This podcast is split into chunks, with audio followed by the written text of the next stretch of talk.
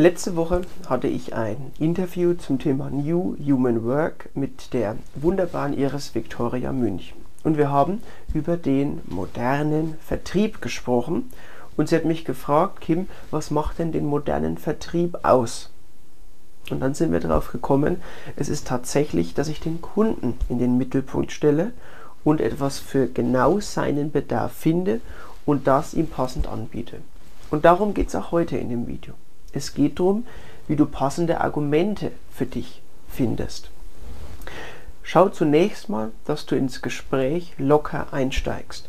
Das heißt, nach der Begrüßung sprich über schöne, angenehme Themen mit dem Kunden. Das können beispielsweise sein Urlaub oder Erholung oder Sport, sodass ihr auf einen gemeinsamen Nenner kommt und auf einer Wellenlänge seid, euch auf Augenhöhe unterhalten könnt.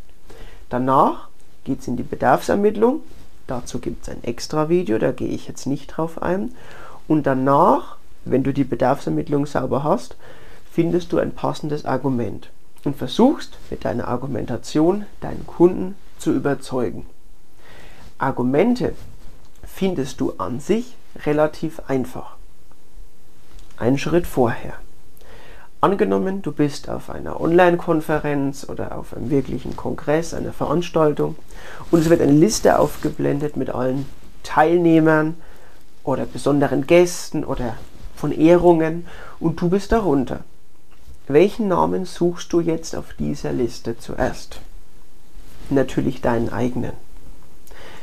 Wir wollen alle immer unseren eigenen Namen sehen.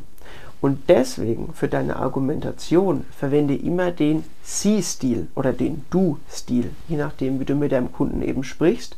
Und argumentiere nicht, man könnte oder eventuell geht es, sondern Sie haben den Vorteil.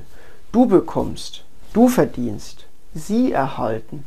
Das kannst du relativ schön so formulieren und dein Kunde fühlt sich gleich abgeholt.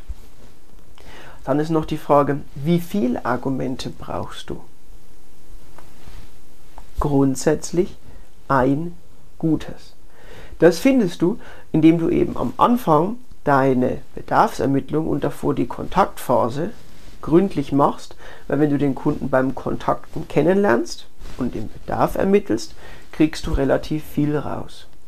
Und dann nimmst du dieses eine Argument, in manchen Fällen brauchen Kunden auch zwei, wenn dein erstes nicht perfekt ist, brauchst du noch ein zweites gutes. Das funktioniert dann häufig relativ gut und nutzt dann eben das. Dein Argument muss allerdings auch zielgruppengerecht sein. Das heißt, es muss zum Alter, Bildungsstand, zur persönlichen Situation deines Kunden passen. Ein Beispiel, wenn du eine Waschmaschine hast und verkaufst dann kannst du die gleiche Waschmaschine sowohl für die Familie als auch für die Senioren verkaufen. Du musst halt unterschiedlich argumentieren. Wenn die zum Beispiel eine super Funktion hat, dass ich sie von unterwegs aus mit dem Smartphone starten kann, bevor ich nach Hause komme, dass sie dann fertig ist, und ich kann relativ einfach die Wäsche einladen und rausnehmen, dann muss dein Argument für die Familie, für die gestresste Familie eben sein. Mensch, Sie können von unterwegs aus schon alles starten, weil es mit Ihrem Smart Home kompatibel ist. Praktisch, Zeit gespart. Für die ältere Dame beispielsweise bringt dir dieses Argument nichts. Dann nimmst du eher sowas wie, Sie können jederzeit und ganz bequem die Wäsche von oben hereinnehmen und auch wieder herausnehmen und brauchen sich nicht allzu sehr zu bücken, was ja dann aufs Kreuz geht, sondern es geht ganz entspannt und leicht von oben. Von daher überleg dir, die Argumente, die du für gewöhnlich bringst in deinen Gesprächen, passen die auch zum Adressaten? Passen die zur Zielgruppe? Wenn nein, pass sie darauf an und dann bring sie. Zusammenfassend, Verwende immer den Sie- oder den Du-Stil, um mit deinen Kunden zu sprechen. Dann fühlt sich die Person gleich besser abgeholt. Und zudem achte darauf, dass dein Argument auch zur Zielgruppe passt.